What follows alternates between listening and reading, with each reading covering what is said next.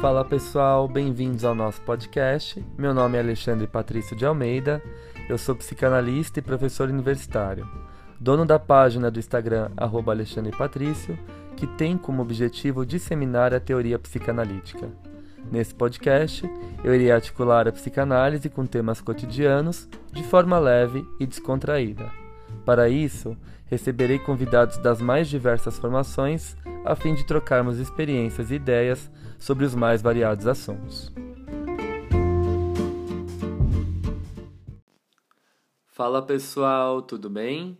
No episódio de hoje, nós vamos falar de um assunto muito comum para quem faz terapia ou está pensando em fazer. Quando a transferência não bate. O que seria isso? Você chegar ali na sala de análise, no consultório, e perceber que não está rolando a relação transferencial, uh, não tem troca de sentimentos, não tem acolhimento por parte do analista, você acha que você está num, num lugar vazio, repleto de desamparo, e todas essas questões fazem uh, despertar em você um desejo de parar a análise ou, ao menos, sequer começar. Para falar sobre isso, eu tenho ao meu lado o psicanalista e psicólogo Felipe Pereira Vieira. Olha eu aqui de novo. Bom dia, boa tarde, boa noite.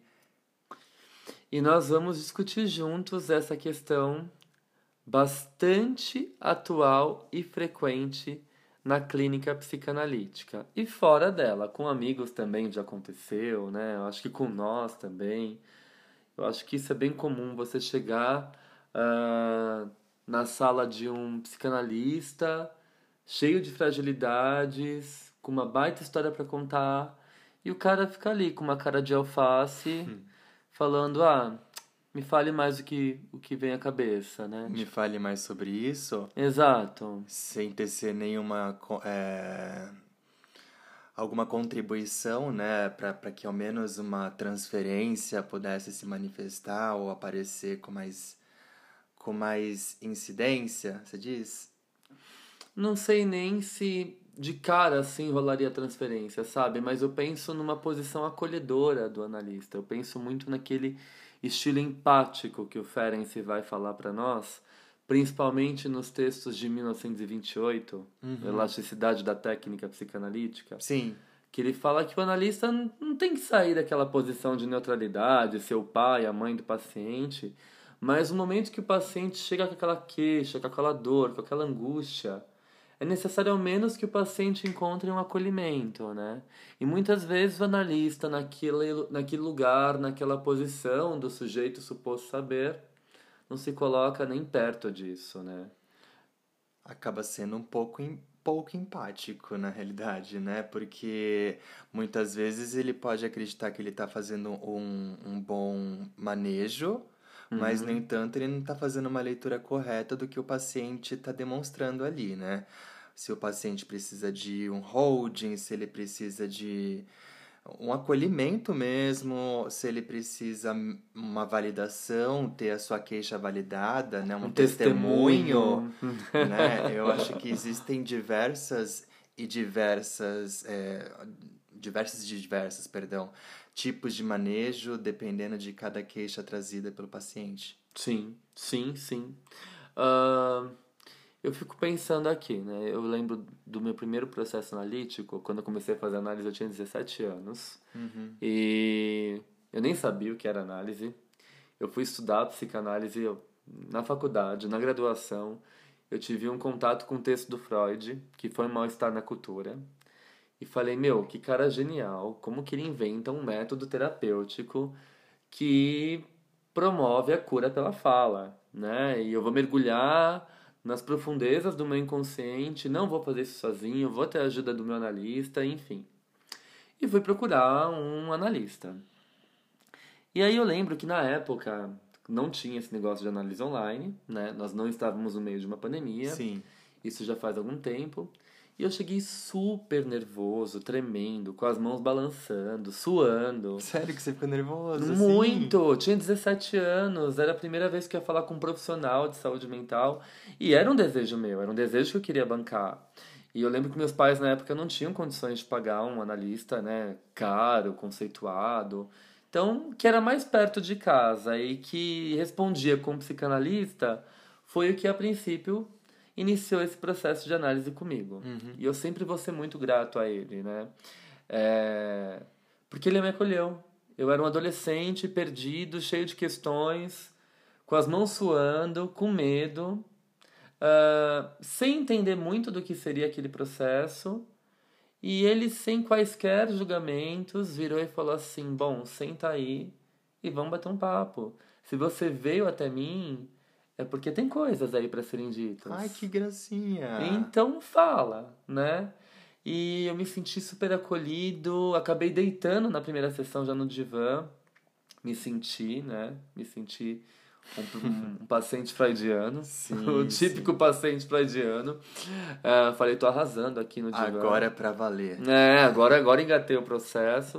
Uhum. E ele teve toda uma sensibilidade, que eu acho que é uma sensibilidade é, mínima para quem pretende atender pacientes adolescentes, por exemplo.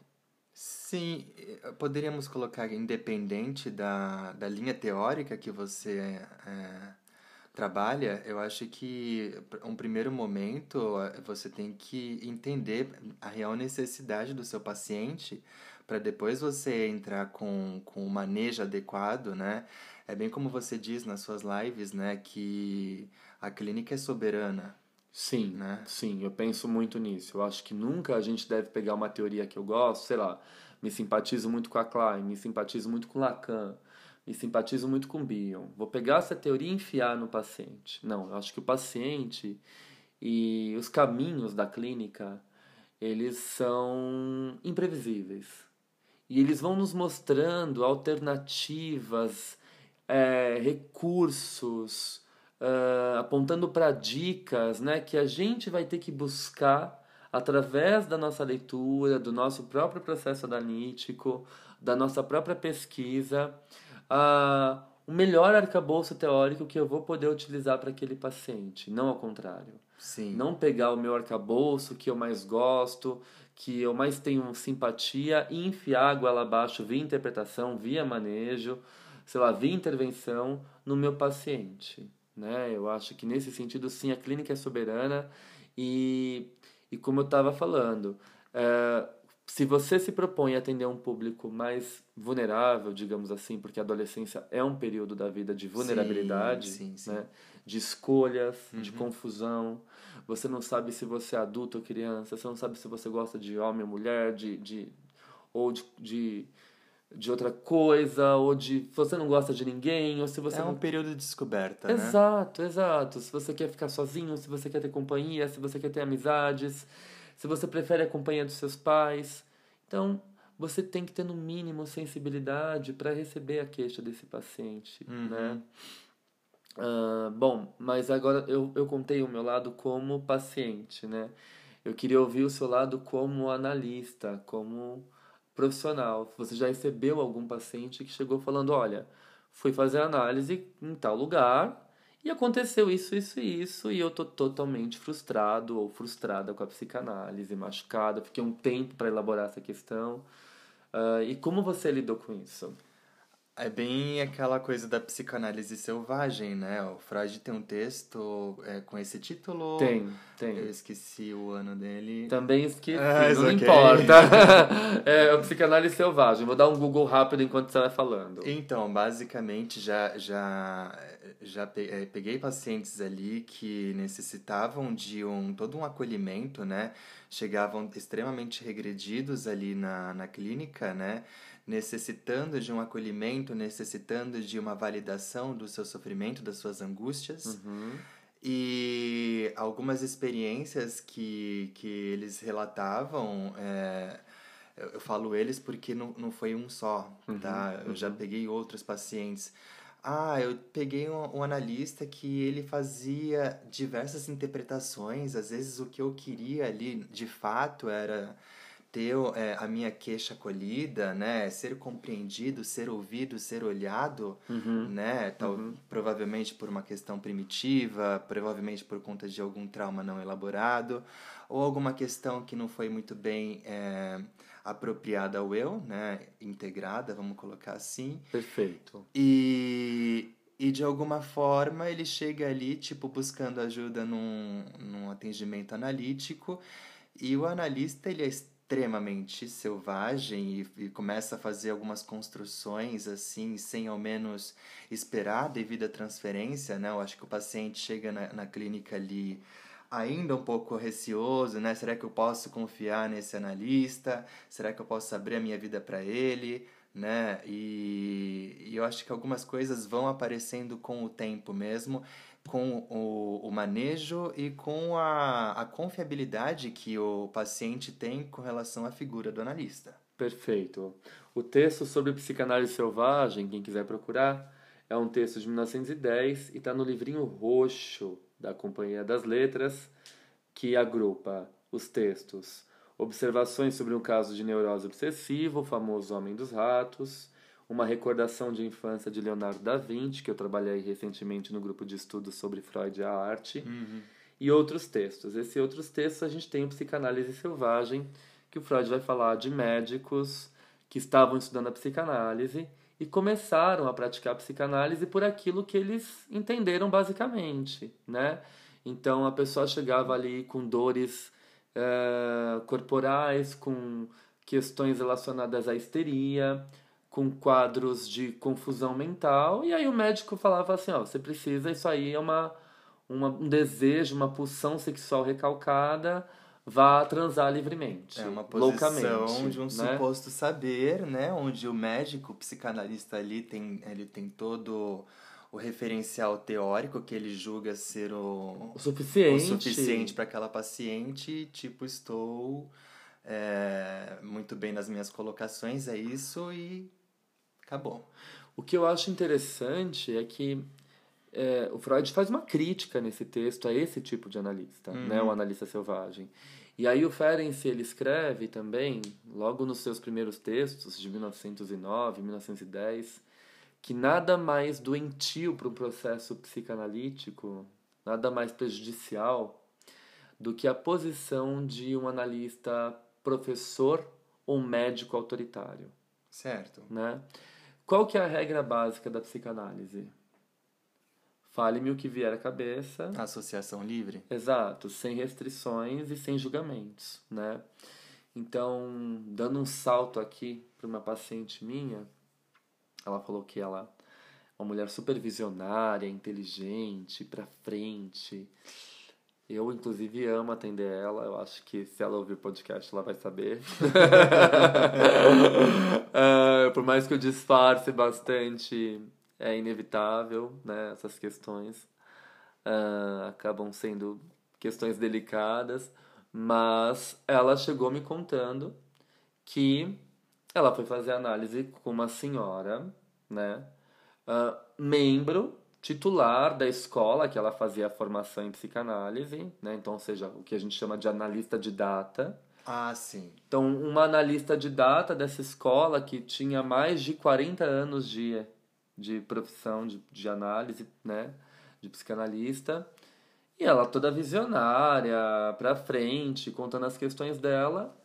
E a analista dela com ar de desaprovação, julgando, sabe? Falando, bom, é, é claro, né? Isso hoje, porque no meu tempo as coisas não eram assim. Eu fiquei observando e ela falou assim pra mim algo que me marcou muito. Falou assim, Ale, até que ponto a busca por um processo analítico, terapêutico, pode às vezes fazer mais mal do que bem. Sim, dá medo, né? Dá medo você pegar ali um, um, um analista que não é tão empático, né?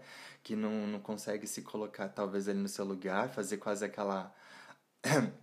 quase uma reverie, né? Você Exato. pegar ali o, os conteúdos beta, é, utilizar sua função alfa, né? E transformar esses conteúdos em alfa, né? Sim. fazer com que o paciente consiga digerir é, aquilo que estava indigesto.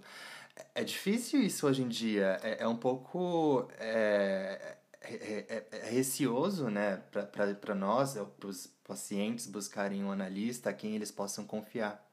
Eu acho que, é, além de, de ser difícil para o paciente buscar um analista a quem confiar, existe também uma posição de resistência de muitos analistas que ainda mantêm aquele formato de análise padrão.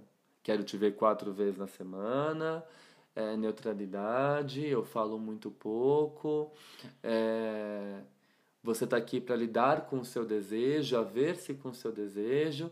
E aí eu fico pensando, a psicanálise não é só isso. Nossa, se você ah. pega um paciente regredido e um analista que age dessa forma, ele desintegra. Perfeito. Então você, tá, ó, você acabou de utilizar um conceito fundamental na psicanálise, principalmente de pacientes de casos difíceis. É, um paciente regredido, né? Uh, muitas pessoas conhecem esse conceito pelo Winnicott, certo? Mas quem iniciou esse conceito foi o Sandor Ferenczi, né? Uh, ele falava que a análise ela tinha que possibilitar uh, que o paciente revivesse a sua infância com o analista. Olha isso que lindo. Simbolizar, né, aquilo que não foi simbolizado. Dar contornos ao indizível, né? Então, um paciente traumatizado que em algum momento da sua vida teve essa vida atravessada por um episódio de violência, como que eu vou chegar para ele num formato de clínica padrão ortodoxo e falar, olha, aqui você veio a ver-se com o seu desejo, né? É. Corta, você que lute, você que lide com as suas questões e até a próxima sessão. Obrigado, até a próxima sessão. É, é quase um desmentido, né? Porque você vai ali para trazer um, um, um, trauma, algo que machuca muito, o analista se coloca nessa posição é, de suposto saber, lide com o seu desejo e você pensa, gente, né? É, eu, eu tô saindo daqui mais traumatizado do que eu entrei, né? Eu, Aí será que não poderia haver aí uma identificação com, com agressor? é, pode ser, né? Aí esse cara de repente está estudando fazer análise, fazer psicanálise, vai se tornar um psicanalista igual a esse que ele pegou, né? Frio, enfim, pode ter uma identificação com o agressor, não discordo de você.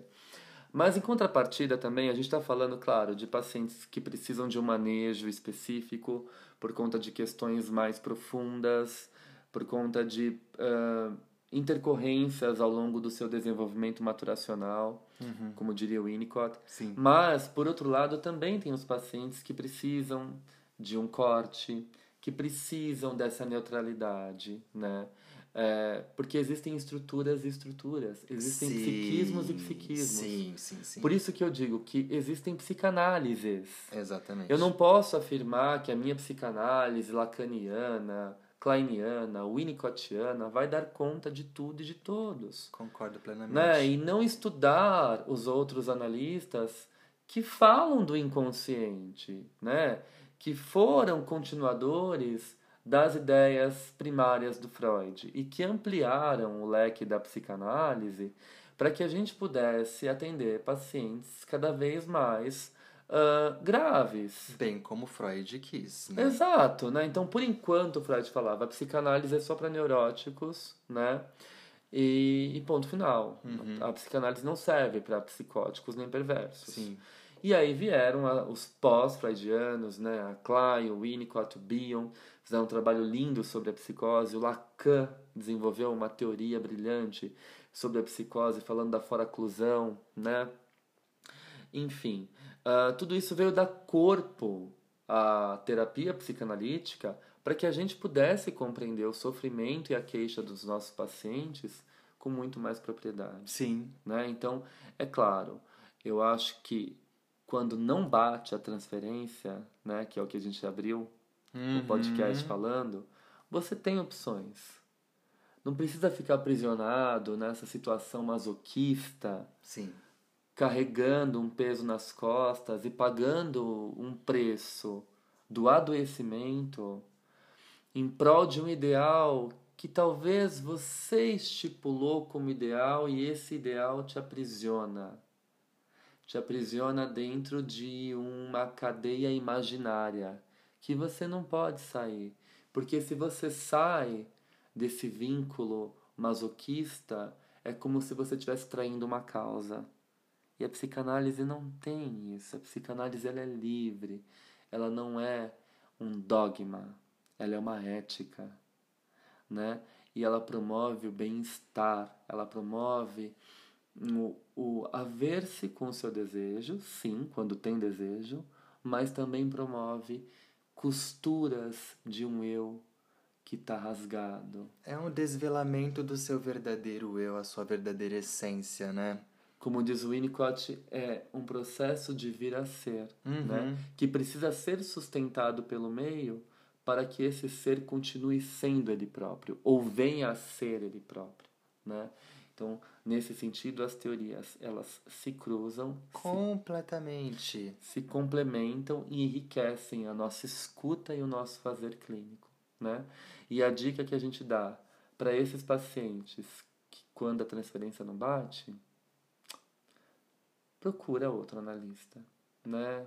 É, não insista, não se machuque, às vezes você vai estar ali cutucando questões que você ainda não está preparado para enfrentar. Sim, e não desista, né? Eu acho que Exato. tem muita gente que acaba desistindo e falam coisas como: Ah, já procurei um processo analítico, não é pra mim, não Perfeito. gostei, não, não, não me senti acolhido. Eu acho que essas coisas não. Não, não, não funcionam muito bem pra mim. Mas aí você pergunta, é, ok, você já experimentou fazer um processo analítico com quantos profissionais? Ah, eu tentei com um já faz um- alguns anos, né? Aham, isso é muito frequente. Aí. Às vezes ficou. Mas também a pessoa às vezes ficou tão machucada, não é? é, então, que fica com medo mesmo. Sim, né? que ela nem tenta outro, né? Ela nem tenta Sim, outro. fica com receio, acha que vai ser a mesma experiência negativa, né? É uma experiência que pode simplesmente traumatizá-la novamente. Exato. E eu acho que um pouco mais, pra gente fechar, eu acho que não só o paciente pode, né, não me sentir bem, não me sentir confortável, essa análise está me fazendo mais mal do que bem, Sim. vou pular fora. Eu acho que o analista tem que ser também muito sincero com ele próprio, levar suas questões para análise pessoal, levar suas questões para supervisão. Pintou aquele paciente, surgiu aquele paciente que eu não dou conta, que me incomoda, que me atravessa.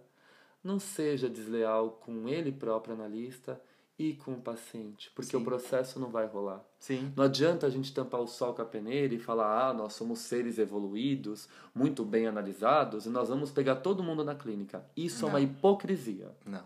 né? Exatamente.